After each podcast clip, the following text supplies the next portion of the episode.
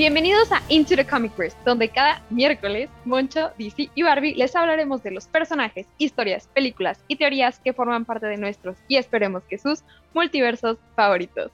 Regresamos otra vez. Después de un break de casi dos semanas, estamos de vuelta y esta semana trataremos de una película que a todos nos impactó de lo buena que es, al menos para nosotros tres, esperemos por ustedes también, que es The Suicide Squad de James Gunn. No la anterior de David Ayer, sino la nueva.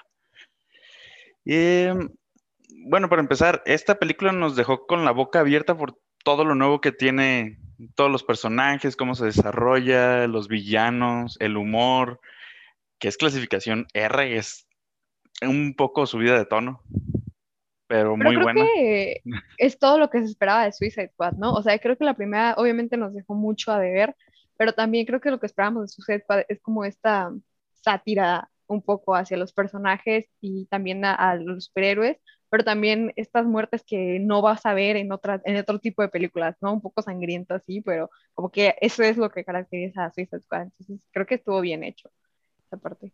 Sí, no, y creo que aparte de eso tenemos eh, no solo lo R en cuanto a la violencia, sino también como a lo a lo grotesco y a lo bizarro, ¿no? O sea, no, a lo mejor mucha gente no lo cree así, pero creo que James Gunn tiene como esa etiqueta en cosas muy distintas a lo que se conoce, ¿no? A lo mejor en Guardians of the Galaxy no lo vemos, porque es Marvel controlado un poco por Disney y no pueden irse a una clasificación tan intensa, pero hay que recordar que las películas originales, bueno, las de Scooby-Doo del 2002 creo que fueron, están hechas por él y son películas que no son para niños por más que el personaje parezca, entonces vamos por ese estilo, ¿no? Él mismo lo ha dicho en ocasiones, esas películas pudieron ser R, pero no me dejaron, entonces es mucho ese estilo de, de tener como muy grotesco, muy, muy sangriento, muy bizarro de repente, esas cuestiones. Entonces, creo que tiene razón lo que dice Barbie al respecto. Sí, este, pues Suicide Squad al final es algo que nos, que nos debe siempre y la película anterior sí,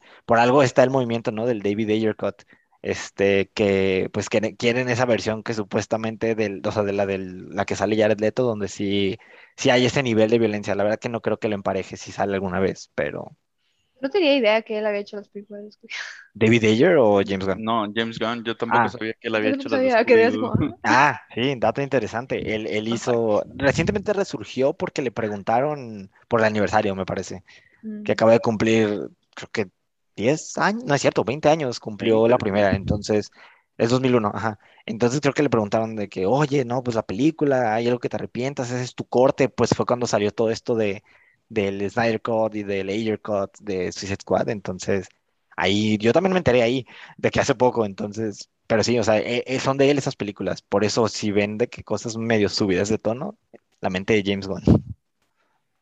Sí, James Gunn pues nos deja con este, ¿cómo podría decirse? Esta película con humorística, con un gran toque de humor, así como lo vimos en Guardians. Sí, sí, claro. Pero creo que lo en DC como tú dices, dado que no está el bloqueo de, Disney, claro. pudo explayarse así como, como le gusta, como bien le sale. Es una película estilo Deadpool, así toco gracioso, sangriento, pero en el universo DC y con los personajes que se prestan, vaya, digo, la, claro. la espontaneidad y, y lo eh, sanguinario de, Harley Quinn, por ejemplo. Este, los, todos los asesinos a sueldos que, con los que cuenta Suicide Squad. No, la cantidad de personajes, simplemente. O sea, vimos un equipo muy pequeño, a lo mejor, de personajes que eh, eran, no sé si menos comunes o como que no, subieron, no supieron apreciar en la, en la pasada de David Ayer. Y en esta vimos, o sea, muchos personajes que a lo mejor muchos alguna vez hemos visto son importantes de, de otra forma, a pesar de los primeros 10 minutos de la película. Pero es que ahí no concuerdo, o sea, no creo que haya sido que los personajes no eran conocidos, creo que fue que hubo muy poco desarrollo de personajes, o sea, mm ves a una Harley Quinn muy diferente a la de la, a la, de la película pasada, muy, muy ah, diferente, con un desarrollo de personaje mucho más grande y pues permítame decirlo, pero pues mucho menos sexualizada de la, de la, de la vez pasada, porque literalmente todas sus escenas eran, eso. Sí. Y aparte, yo creo que los personajes pasados sí tenían un, una manera de desarrollo un poco, o sea, podían haberlo desarrollado mucho mejor y a lo mejor no iban a ser como un una Harley o no iban a ser un Joker, pero No. podíamos haber hecho un, una- una- un buen trabajo. Y esta Sí. vez esto fue lo que tuvimos. O sea, a lo mejor sí tuvimos Sí. personajes a lo mejor más conocidos, Sí. o bueno, por algunos, a lo mejor para otros no, pero tuvieron un mejor desarrollo. No, sí, eso, eso, eso en definitiva. Creo que sí, sí fue algo que, que se apreció bastante porque a pesar de que a lo mejor no se sentía porque todos era como, oye, son un montón de personajes que van a ser, creo que al final tienes razón y sí nos presentaron muy buena la historia de todos incluso, o sea, en pedacitos a lo mejor, pero como que entendías la motivación de todos, ¿no? Detrás de todos. Sí, exacto. Además, en la película anterior, en la de David Ayer, pues nos todos quedamos muy decepcionados porque siento que se nos prometió muchísimo. Sí. Vimos el primer Joker después de Ledger, Heath Ledger. que fue Jared Leto, una total decepción. O sea, no- tal vez no por la actuación de, de Leto, porque no nos permitieron ver en un 100%, Sí, pero no, el concepto de Joker des- del- de la película, pues desde ahí está mal, un gángster, pues claro Ajá. que no, es un psicópata, no es un gángster. sí, no, fue, tienes razón. Es Sí, la, la Harley eso. Quinn.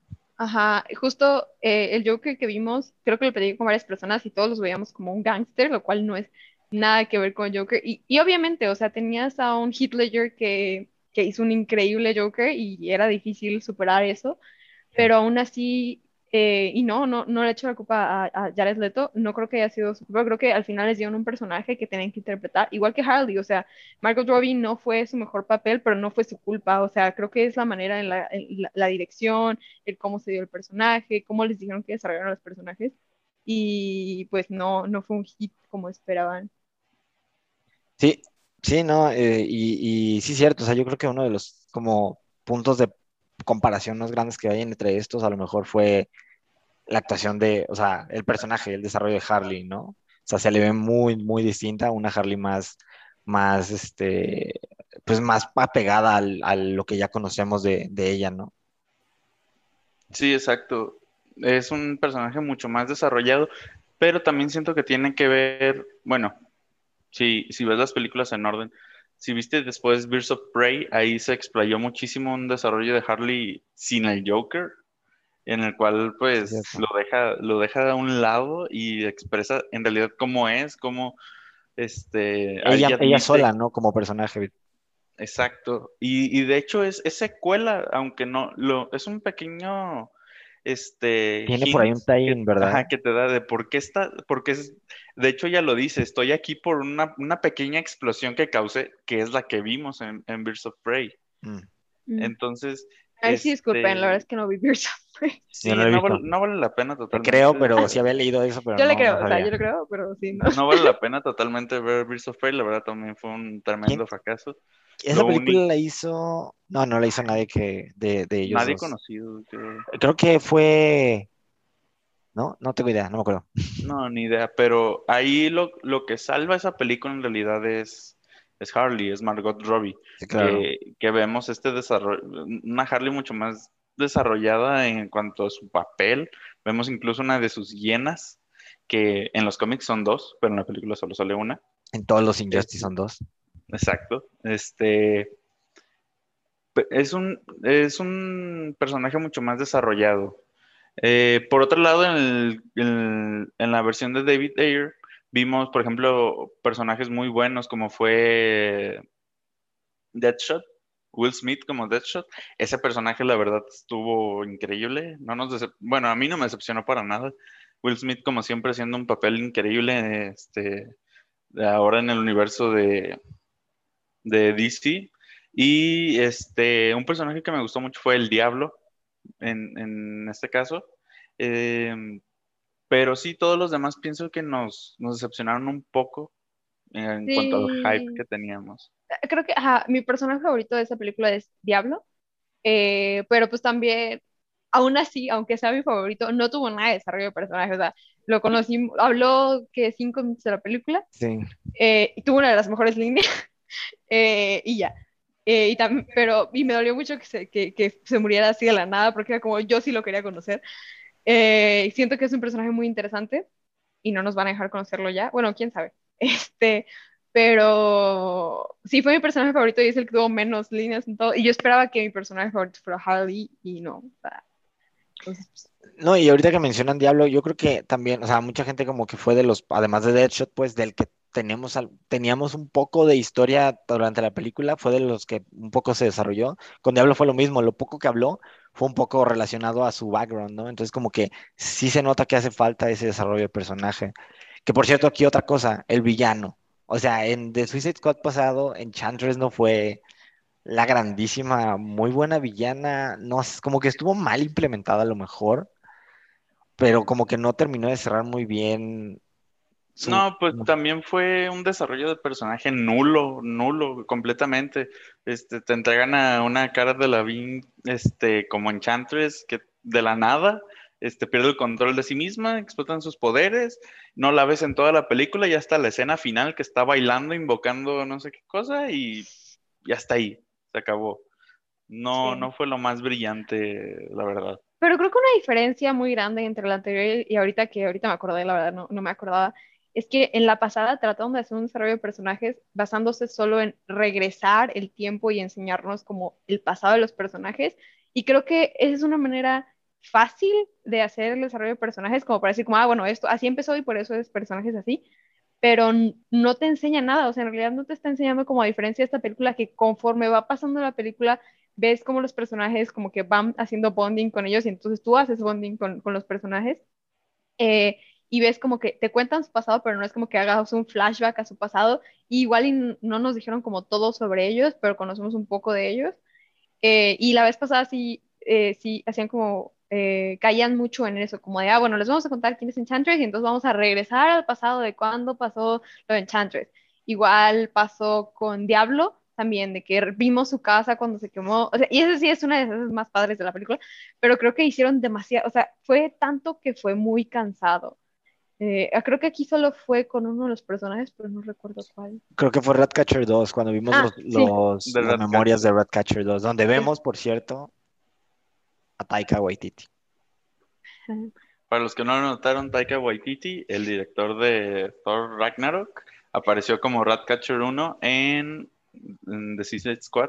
Sí, en los dos flashbacks, de hecho. En uno se ve menos. En el primer, creo que la primera vez que nos cuenta un poco eh, su historia Ratcatcher 2, lo vemos, pero a menos que le estés poniendo mucha atención a él, te das cuenta que es Taika, eh, ya cuando realmente lo ves de frente es cuando al final, en, ya en el momento de clímax. ¿no? Ajá, exacto, que es ese flashback donde está, donde le está explicando por qué ratas.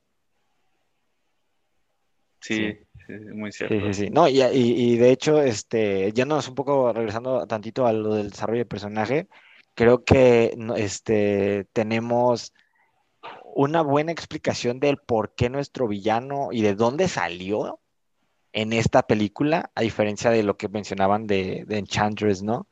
Que, aquí sabemos quién es Starro, de dónde salió, un poco la motivación detrás de todo el viaje, de todo como el villano secundario que son este, este, este poder militar de Corto Maltés, eh, y también el por qué este, o cómo funciona en general toda esta situación de Starro y por qué no, no Estados Unidos como que no lo reclama, pero los manda, toda esta situación detrás de, de, de Starro, ¿no? Aquí sí nos explican un poco más al respecto de quién es, por qué es, y como la historia incluso de su relación con quien mandó a The Suicide Squad a un país en el sur de, de en, en Sudamérica. Ahorita que mencionas eso, algo que me gustaría tocar es que me gusta la crítica social que hace Suicide Squad, porque al final eh, nos dice un poco de Estados Unidos cómo hacemos proyectos pero fuera del país, eh, o sea que digo, no se habla, pero como que sí se sabe, eh, en países donde no va a afectar tanto, y no nada más Estados Unidos, lo hacen otros países, y, así, es como se, así es como funciona, y me gusta cuando las películas con un poco de sátira, con un poco de superhéroes, como que mezclado, eh, traen eso a, la mesa, porque no solo pasa en las películas, es, una de las cosas que pasó mucho en los cómics durante muchos años, cómo se hacía una crítica social, literalmente como que para que la gente se diera cuenta de lo que estaba pasando, cómo se traía los cómics y se traía como a, la sociedad en general. Y me gusta que lo hayan traído en, las películas y que no les haya dado miedo que estamos hablando de un país fuerte, que estamos hablando de, de, cosas que se están viviendo y de cómo otros países se meten a otros países en, las guerras y, y cómo influencian, pero por debajo de la mesa. Es muy interesante que lo estén haciendo y creo que es algo que no hablamos tanto porque hablamos como de los personajes y de los poderes y eso, y es, es, es bastante válido lo que hacen los directores y, y, lo, hacen, lo hacen de una manera muy inteligente. Es, es algo que me gustó mucho de la película. Sí, no, e, en eso tienes mucha razón. E, eso sí es cierto. Y, no, y creo que a lo mejor sí es uno de los problemas más grandes que, bueno, más que problemas, como que es una de las situaciones en las que actualmente se encuentra muy, muy claramente Estados Unidos y, dices tú, o sea, no se habla mucho, pero esta película lo trae a la luz de una forma muy, muy ligera, muy divertida y al final te pones a, analizar todo y, dices, sí es cierto, o sea, realmente sí es, un, sí es una situación que se da y que la neta nadie, nadie lo ve y, sí lo mencionan, ¿verdad? Este, lo menciona. Ay, no creo quién lo menciona, que no es la queja de Rick Flag. Sí. Sí, ¿no? Sí, que, poco antes de, de, que peleara con, con Peacemaker. Que ahorita vamos a eso, ¿eh? Este... Ahorita llegamos, a, llegamos sí. a esto. Digo que no es la primera vez, la, la, primera película que lo hace, se hizo en Iron Man, se hizo muy directo. Sí, claro. Eh, considerando que fue una de las primeras películas, bueno, de esta era, es de las primeras películas de superhéroes. Eh, y se hizo muy directo y se hizo hablando de guerra, hablamos de compras de armas, de cómo las armas no se quedan hasta donde están, sino que se genera más dinero con ellas, eh, militar o no militar, y se ha, se ha traído, eh, que igual tampoco es un tema que se toque mucho porque solo vemos como, ah, es una película. Pero... No, pues lo que hablábamos en el episodio de, de Falcon and the Winter Soldier, sí. o sea, también esa serie, y fue a lo largo de seis semanas que todo el mundo estaba viendo la serie, o sea, se sabía que había muchísima gente viéndola, que iba a tener problemas. En su momento sabemos que los tuvieron los cómics eh, eh, de, de, Falcon como Capitán América, y, y pues es, es, esta parte en la que se están atreviendo a agregar más directo desde, desde desde sus orígenes de Iron Man y todavía lo siguen haciendo de, una, de maneras muy buenas. Eh, tienes, tienes toda la razón al respecto. Así es, de todo esto, estos temas políticos que están cada vez más, in, las películas están cada vez más inmersos, así como dice Barbie, en los cómics, desde que iniciaba un conflicto se, se veía, se veía en este en un conflicto actual reflejado a través de las historietas, de esas historias de superhéroes, cómo en realidad los superhéroes se veían envueltos en, en la, las problemáticas del mundo real. Pues simplemente el Capitán América, ¿de dónde surgió? De la Segunda Guerra Mundial. Este, golpeando y matando nazis. Pues, a Hitler, o sea, directamente, Hitler, ¿no? Era una, Hitler. y fue en la época, fue en esa época, al final era un reflejo de eso, y digo, en su momento los cómics hicieron lo propio, y ahora pues está viendo en las películas, que es algo en lo que ahora todo el mundo eh, tiene los ojos encima y, y, es algo que, no, y sobre todo de estos directores, de estas productoras tan grandes, o sea, ya no se dice una película de, de, de nicho, ¿no? Que, ay, no, es que es de drama y es de tal director y es solo el Festival de Cannes, no, estamos hablando de, de DC en su casa Warner con James Gunn detrás, ¿no? O sea, una película grande. Así es. Sí. Pero vamos a hablar un poco con con estos temas sociales porque si abundamos mucho, de verdad. Nos, nos vamos a... aquí, sí, sí, claro. Nos, nos vamos, a ir, no, pero nada más quería comentarlo ya. No, sí, es muy buena, muy buena observación y la verdad sí hay que poner mucho más, mucho más atención a todos estos detalles que no va a ser la última que vamos, la última crítica no. que vamos a ver en este tipo de películas. Cada vez van a ser más y más y más recurrentes, entonces me parece una muy buena, muy buena táctica por parte de los directores para comunicar al mundo que, hey, no estamos bien, Sí. sí, sí está pasando algo en realidad, no es todo ficción. Eh, ahorita que, que, mencionaste tú, Moncho, bueno, no ahorita, este, que mencionaste, una de las diferencias más grandes de la película es el villano. Claro, el villano, Starro. Starro es uno de los villanos más grandes en el universo DC. Bueno, fue el primero, el primer villano al que enfrentó la Justice League of America fue este, este alienígena en forma de estrella marina que apareció en The Brave and the Bold número 28 hace ya aproximadamente 70, 50 años, perdón. Uh -huh. Este fue el primero, el primero que combatió, que combatieron todos los superhéroes en conjunto para derrotarlo, pues bueno, si ven la película se podrán dar cuenta por qué este, este supervillano tiene la capacidad de controlar mentes de una manera terriblemente rápida. Sí, sí, sí, o sea, lo vimos desparcirse de segundos. Así es, entonces, pues todos los superhéroes se pusieron de acuerdo para derrotarlo y se quedó como el primero, y no solo como el primer villano de, de la Justice League, sino como uno de los más peligrosos en el, en el universo de, DC Comics. Em, está catalogado como, ah, sin contar entidades cósmicas y todo eso, obviamente, en un nivel de, de amenaza más local, por así decirlo.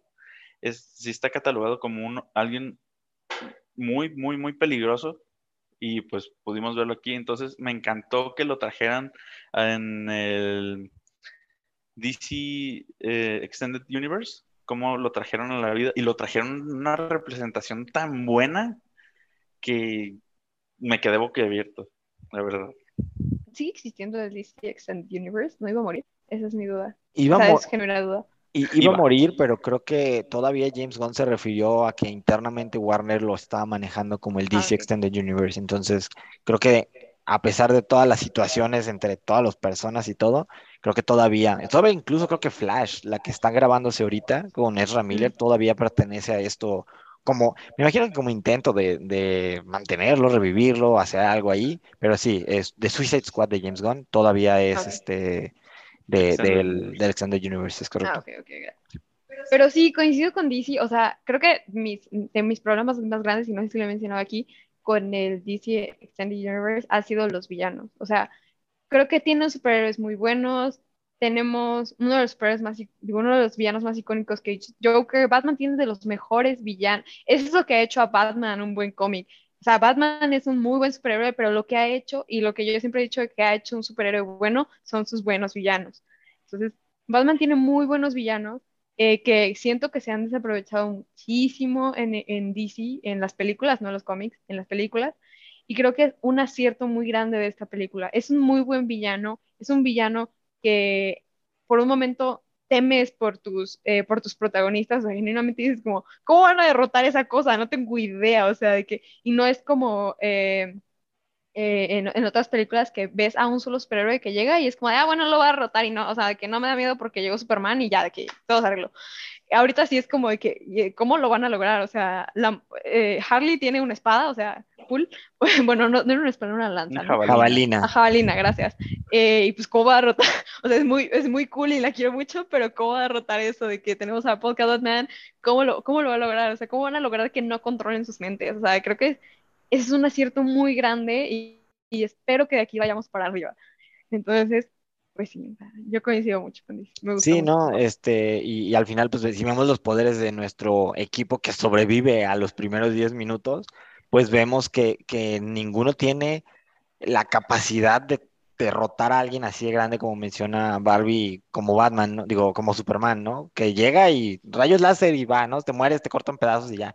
O sea, aquí tenemos a, Bloodsport que, que usa armas casi todo, a King Shark que si bien es muy peligroso y agresivo, no es chiquito, o sea, sigue siendo pequeño en comparación al tamaño de Starro, ¿no?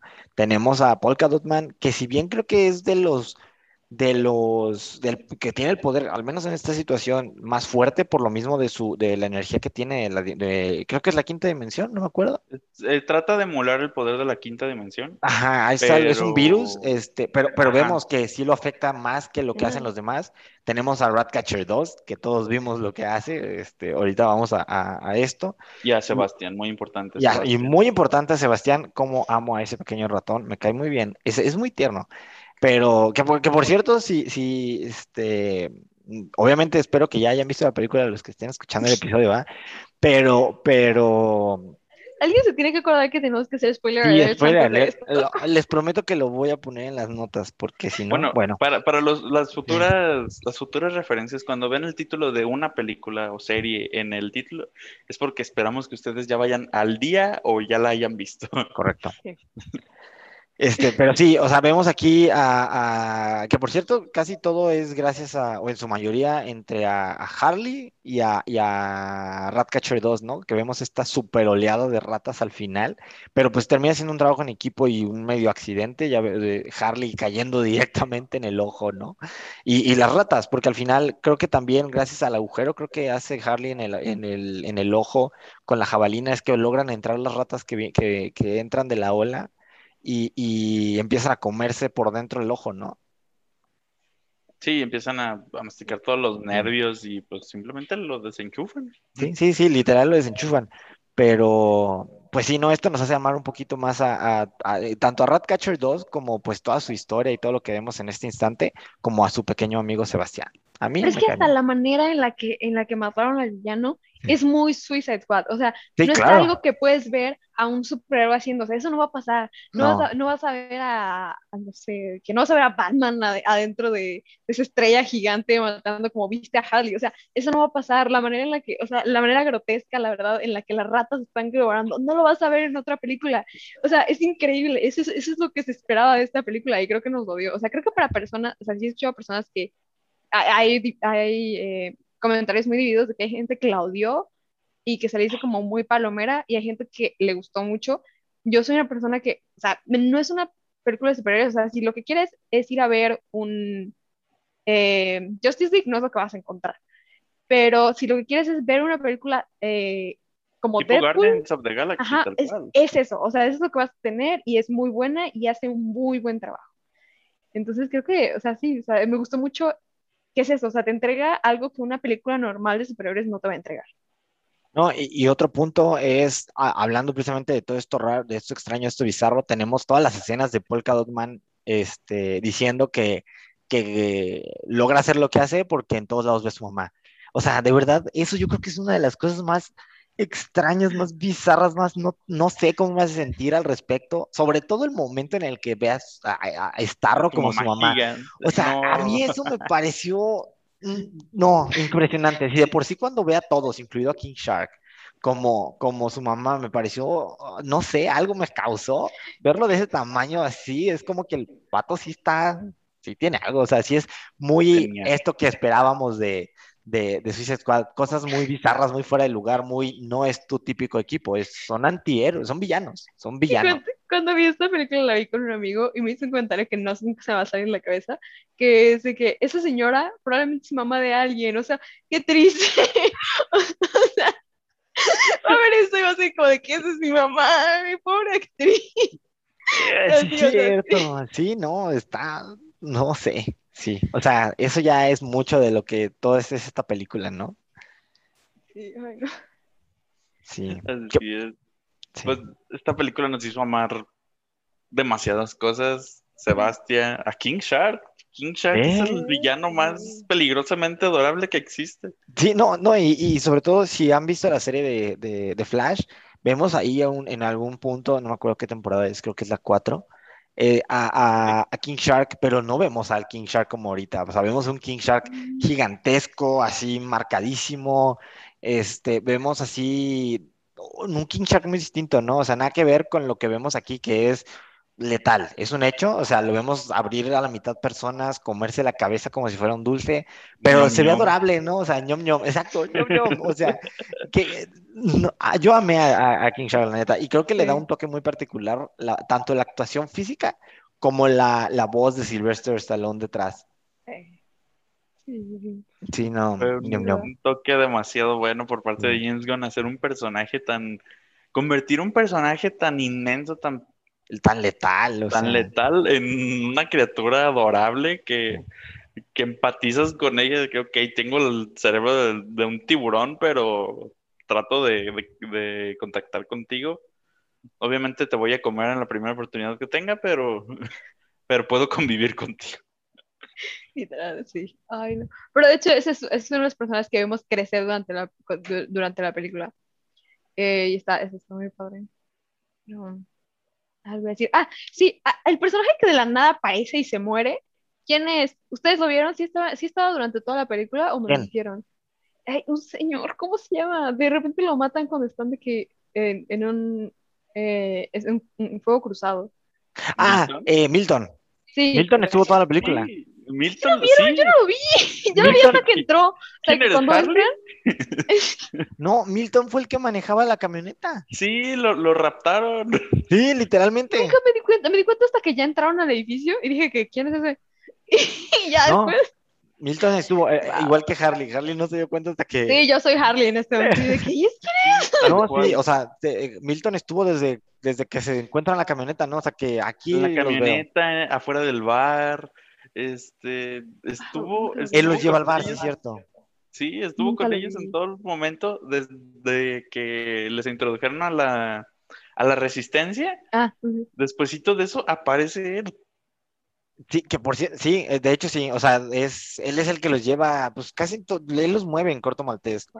Que por cierto, hablando de, de, de la escena de la, de la resistencia, qué gran escena, la, ese momento en el que llegan y creen, o sea, y los empiezan a atacar porque no saben quién es, y llegan y se dejan ir Bloodsport y Peacemaker contra todos, así, compitiendo el uno contra el otro en una de las situaciones también más violentas de la película, y para que al final es como, estamos con ellos, y es como, se voltean a ver de una forma que hasta da te ríes demasiado de, de la situación de que, sí, no. A mí me encanta cuando dijeron como que, no, si no había nadie cuando llegó. Me encantó, o sea, me encantó, porque mu- muestra, muy rápido nos hacemos como muy, muy, no sé, como cómplices de esta situación que está pasando entre y, Peace- y Peacemaker, ¿no? Que, sí, no, toda esa escena estuvo impresionante cuando conocemos a Resistencia. Ay, no. Que por cierto, sucede cuando van a rescatar a tanto a Harley como a Rick Flag, pero en este caso a nuestro queridísimo Rick Flag. Rick Flag. Sí. Ah, que me encanta, me encanta una de mis escenas favoritas es el escape de Harley. Ah, sí. Me encanta. Eh, me, me encanta cómo nos enseñan, o sea, lo varas que es Harley y que puede matar a medio mundo si ella quiere. Y que sí está loca, o sea, que es increíblemente loca y se va a salir y va a correr y de repente va a decir como, ¿qué estamos haciendo? Y como que ne- necesita esto, este amor, es como de que me vuelvo a meter y me rescatan y yo. No, me encanta, o sea, porque aparte se nota este, como esta complicidad, esta amistad ya incluso con, con Rick, que es por eso, o sea, porque ahí hasta se ve como, pero es que veníamos por ti, sí, eh, se me hizo lindísimo a mí también, se me hizo muy, me pareció impresionante la escena en la que están, este, cuando escapa, o sea, ese instante en el que se hace la muerta y, y- o al menos como desmayada y, y usa para escapar los pies, está impresionante, o sea, todo eso, todo eso, incluso cómo sale, también, Parece escena de John Wick, casi todo, Sí, toda sí, sí. letal, matando No. a todo lo que se ponga enfrente. Las flores fueron el Sí, toque. Sí. sí, no. Sí, o sea, definitivamente. Eh, de hecho, la escena que estabas mencionando mucho es, se me hace súper gracioso porque pues ya es que en lugar de tener sangre tenemos un chorro de florecitas. Y me da mucha risa porque al inicio de la película tenemos un chorro de sangre así que se quita, de que tiramos la cara de las personas y estamos viendo como, como todos mueren y un chorro de sangre y de repente como, no, pero ahora vamos a poner flores para que no se vea de que tan sangriento. Entonces me dio muchísima risa ver eso. Pero pues sí, esa es una muy, muy buena escena. De, de Muy las buena. La verdad, en la primera, algo que me dolió mucho y que pasa en la primera escena, de hecho, es la muerte de Captain Boomerang. La muerte de Captain Boomerang. Captain Boomerang es un personaje que a mí me fascina, sobre todo, este... Es un villano de Flash. Es un villano de Flash, pero él también es satírico, tiene un Sí, toque claro. de, de humor bastante bueno. Y Sí. me dolió, me dolió mucho que, que, que lo Lo mataran. eligieran para matar al principio, ¿no? Sí. Sí, no. Sí, Eso yo, yo, sí. yo sí pensé que dije, bueno, lo van a traer, le van a dar más oportunidad. Ni él, lo trajeron para matarlo, o sea, ahí sí fue como otro chiste más, ¿no? Su gran última, su gran último chiste aquí. Sí, Hablando de eso, Polka Dot Man es un villano de Batman, ¿no? de sí, Batman. creo que sí. Creo, sí. Sí, apareció primeramente como villano de Batman. Eh, pues ha combatido con varios, pero sí, este, básicamente es de Batman. Así como, ay, también había notado a alguien que era de Batman, pero no me acuerdo. La verdad es que yo, yo solo supe de él porque me puse a buscar qué hacían cada una de sus dots y cada uno es diferente. O sea, en la película echas todos al mismo Todos, tiempo. es como, ay, si no los vomito, si no los escupo por algún lado me, me explota la cara, ¿no? Pero sí, cierto, este, Sí, pero, pero me investigué porque ¿qué hace cada uno? Y ya me di cuenta que un- cada uno hace cosas diferentes. Bloodsport. Bloodsport también es este un villano de Batman. Bloodsport existe. Yo, yo pensé que Sí. Bloodsport era una, un tipo amalgama entre Deathstroke y Bloodshot. Por el calibre del personaje, por los poderes, bueno, por los poderes, habilidades, ¿no? Porque al final, pues hasta él se burla, Bloodsport en un punto, de que describe, creo que de la misma forma a Peacemaker que a él. Ujú, Y ahí sí. dije, puede hacer, puede hacer uso de lo que sea para matar. Y el otro, Pero, acabas pero de decir lo mismo que de mí. literalmente, no, pero antes de eso dijo como de que cada uno se escogen porque son diferentes y de no sé qué, y dice, de que, dice como, Sí. ah, hace esto, esto y esto, y es como, Sí. hago exactamente lo mismo. Literal. Que por cierto, como amo a Amanda Waller en esta película, ¿eh? Definitivamente creo que es eh, increíble. O sea, Es, esa Viola Davis queda se sigue perfecta- rifando. perfectamente Amanda Waller. Y pues ahorita que me acordaste de Amanda Waller, la escena que me encantó es cuando ya va a matar a todos y el tubazo. Sí, no, a- yo creo que a todo el mundo lo sacó de onda porque estaba bien decidida y como que frustrada de que no quería deshacerse de ellos, pero sí, y así, a nada es como de repente, ¡pum! Y ya no saben ni qué pasó. Está increíble. Amo ese momento. Me encanta. Muy, muy, muy buena escena, nadie se lo esperaba y como No. todos en la oficina dijeron, es que se, se está pasando de lanza, hay que hacer algo. Yo era esas personas en la oficina, estaba como, ya mátenla, hagan algo así. Yo, yo, yo, yo pensé que la iban a matar, pero luego dije, no tendría sentido que la mataran, o sea, viendo lo importante que es en esa situación, ¿no? Entonces tenía sentido. Que por cierto, este dato curioso, no sé si sabían, el actor que es nuestro, nuestro, uno de nuestros chicos del equipo que usa lentes con barba, este, como pelirrojo, es el mismo actor que usó, él, él es el actor de cuerpo de King Shark. Wow. Sí, o sea, las actuaciones idea. físicas de King Shark Sí. es ese actor. no, Es no sabía. Sí. Pero Muchos fun chido. facts en este podcast. Muy, Sí. muy buen personaje también, ese IT guy. Sí, sí, no, me, me cayó súper bien ese, ese vato, la verdad. Pero, pero sí. Que, que por cierto, algo que sí me sorprendió aquí un poco fue que eh, pues, eh, tenemos el inicio, ¿no? Sabemos que ve- vemos este equipo, lo va formando, Savant, este, tenemos a, a, a, Bloodsport, Wizard. tenemos estos miembros, ¿no? Y vemos eh, que, que, pues en el inicio de la película los dirige Rick, Rick Flag. Pero él está con el equipo que Waller usa como, como carnada, a él y a Harley, ¿no? Y al final, o sea, yo pensé que Rick Pero acuérdate que no sabían que eran carnada. Tienes un punto, pero pues dada la naturaleza de, de- de la misión y lo que vemos después, Bloodsport liderando el otro, yo sí pensé que, a pesar de que ellos no sabían, pues la intención de Waller era la misma. O sea, él, ellos iban a hacer carnada y ella escogió a quienes iban a hacer esa carnada. Y se me hace raro que siendo Rick Flag su líder del equipo, por así decirlo, pues, como vimos antes y como sabemos pues que, que es el personaje, que lo agarrara y lo pusiera en este equipo, ¿no? O sea, sin decirle nada. Y hasta Sí, ahí se pero- sacó de onda. Pero conoces a, a Waller, conocemos a Waller, no, no da paso sin guarache esa mujer. Este, sabía que si descubría que Estados Unidos estaba envuelto en ese, en esa problemática, Peacemaker es el que iba a elegir a América sobre todo. Tienes toda la razón. Tienes Es toda la razón. Sí, sí, sí. Que esto nos lleva a un, otra escena muy triste de la película. Maldito Peacemaker, sí. O sea, creo que si en algo concordamos por lo que hemos este, platicado anteriormente, es que si alguien terminas odiando creyendo que no le ibas a odiar, es a Peacemaker. O sea, esa, esa, para empezar, como personaje, creo que es muy buen peleador, o sea, es muy, muy buen villano, porque al final sigue siendo un villano por la naturaleza del equipo. Creo que si a un villano puedes odiar mucho aquí, es a Peacemaker. O sea, nadie es como Ratcatcher 2, Polka Man, que como que entiende esto. No, a, Peacemaker vas y lo terminas odiando intenso, ¿no? Porque tenemos esta pelea con Rick Flag. Porque es lo que mencionas de, quién iba a elegir América cuando se enterara de- del proyecto, ¿no? Entonces, creo que aquí el instante en el que, eh, o sea, esa- ese momento tan crítico en el que se enteran y tienen que salvar el disco y Rick se queda como, es que no, y Peacemaker es como, claro que sí, la paz sobre todo, América sobre todo. Eh, No, no sé, me tiene muy molesto esa, esa situación, o sea, muy, mucho odio a esa Peacemaker porque Rick, la muerte de Rick Flag sí dolió, pues. Sí, es más, odio más a Peacemaker que a Starro. O sea, cuando ya me explicó Starro de que él ni quería venir, sea, de que a mí, a mí me trajeron, o sea, que yo venir, yo estaba bien No, pues su última frase. Ajá, literalmente dije, como, no, el villano de esta película es Peacemaker, y como lo odio. Claro, claro, definitivamente. Waller, siempre. Igual, Ella, claro. Sí, sí, sí, no, sí, ellos claro. dos. Pero, ah, no sé, ese momento de la muerte, yo no pensé por un momento que, que Rick fuera a morir hasta que cayó sobre él. Y yo, Sí. sí, o sea, me dolió mucho también por, porque vemos un poco de esa historia como de su amistad con Harley Y, y, pues vemos que son como los que mejor se llevan, que tienen un pasado, y de repente ver que Peacemaker así a sangre fría lo, lo mata, o sea, sí, no sé, yo sí me dolió mucho ese momento, tanto por Harley como por sí, terrible. Y, y bueno. Esto nos lleva al final, ¿no?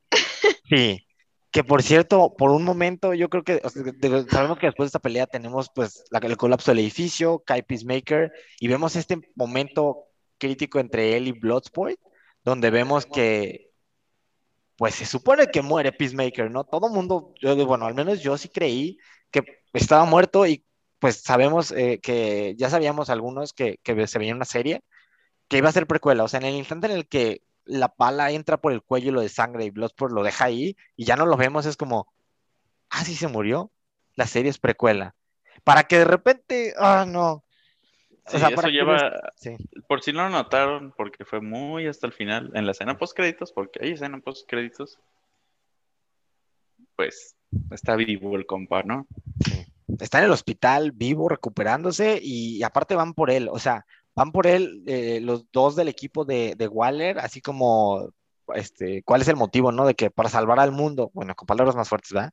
Pero pues esto nos dice, no, pues entonces la serie sí es secuela, o sea, la confirmación de la secuela de la, de la serie no era un, pues es la historia de él, nomás porque sí, sino, pues sabemos ya de dónde viene, viene de, de, pues, cómo lo convirtieron en el villano real de, este, de esta película, de, de sus momentos finales, de cuánto lo odia la gente, o sea... Llámatelo. Sí, ajá.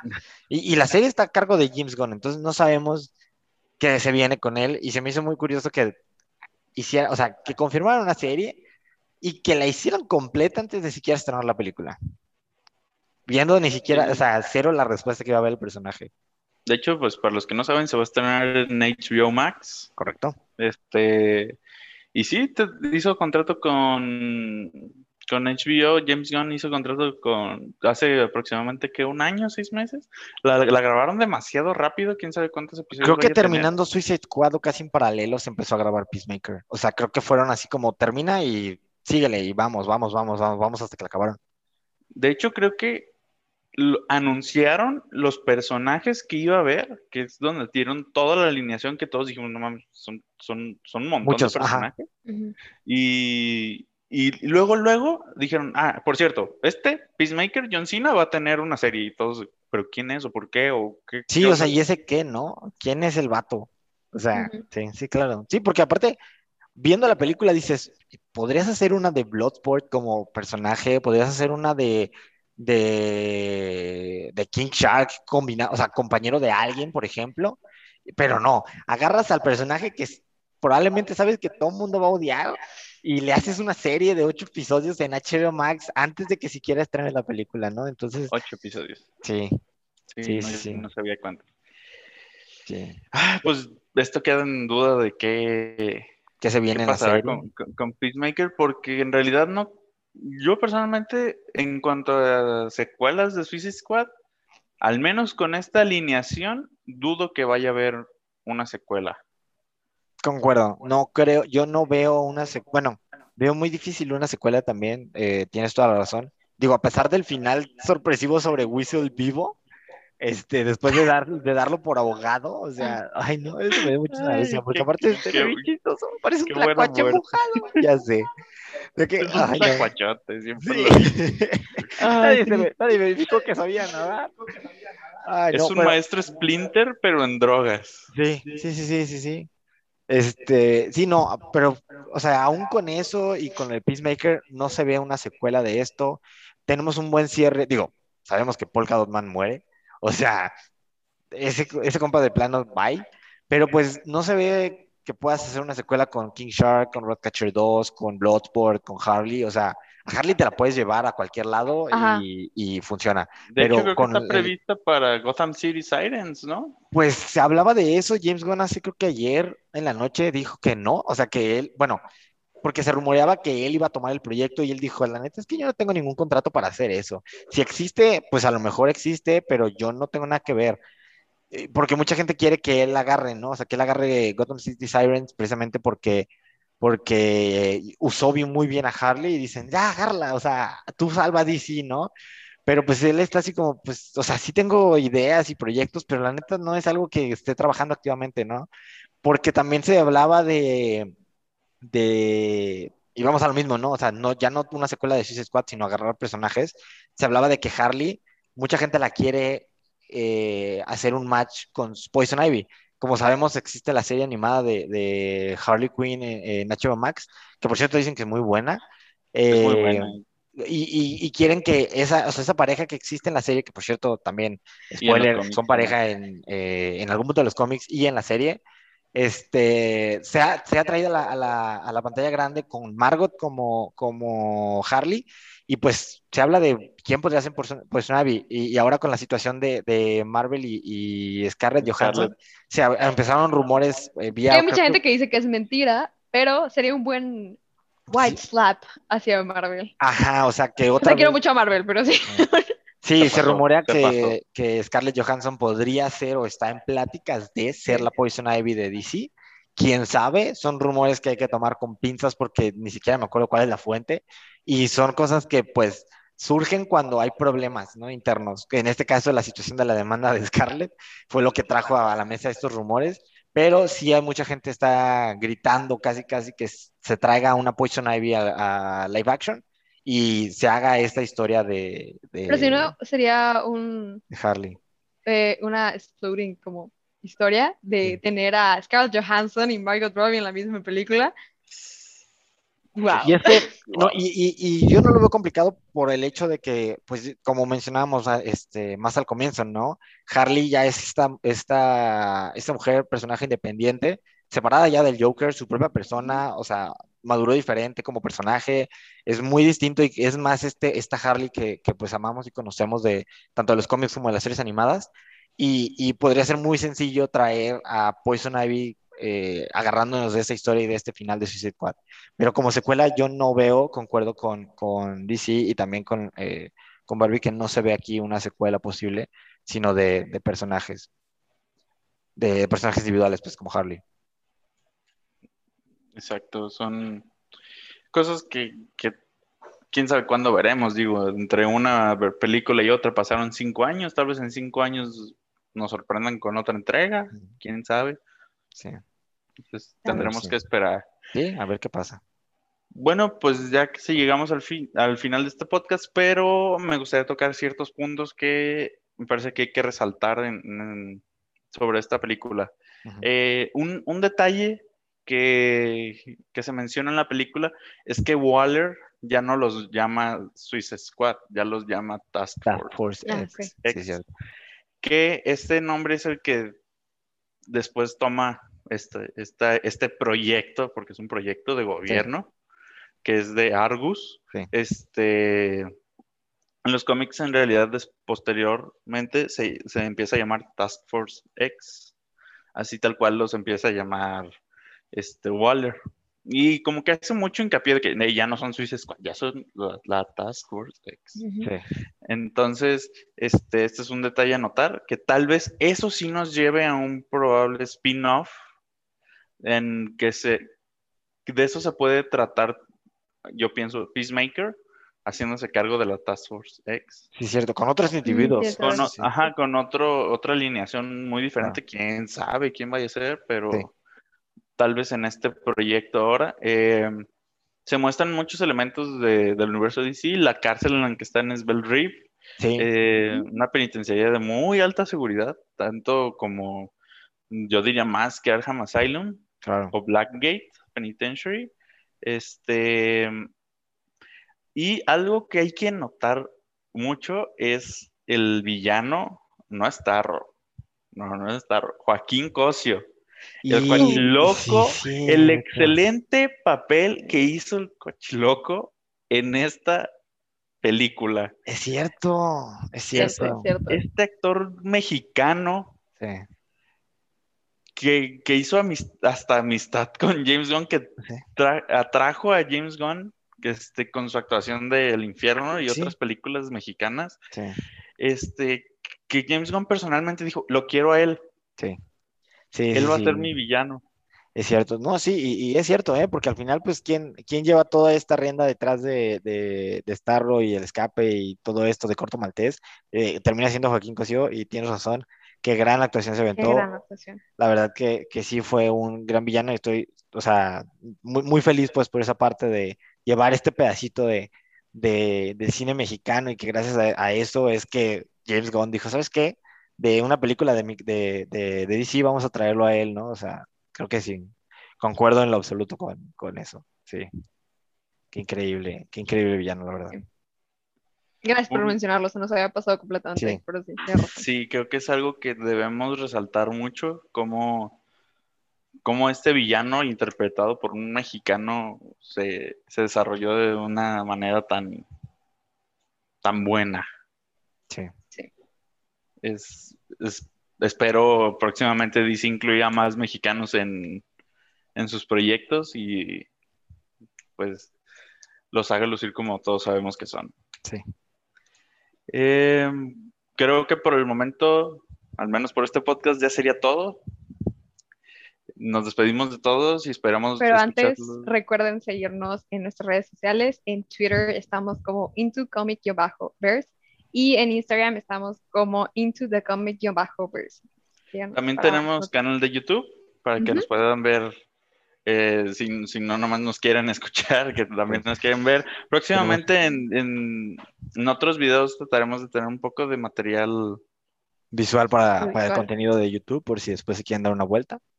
Ajá, mostrar este, ciertos cómics, mostrar este, ciertas cosas que pueden ser un poco más llamativas visualmente que solo escucharlas en audio. Sí.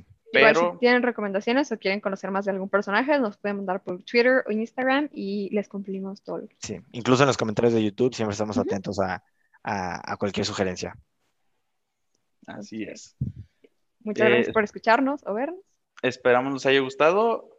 Eh, yo soy DC. Yo soy Barbie. Yo soy Moncho. Y esta historia continuará.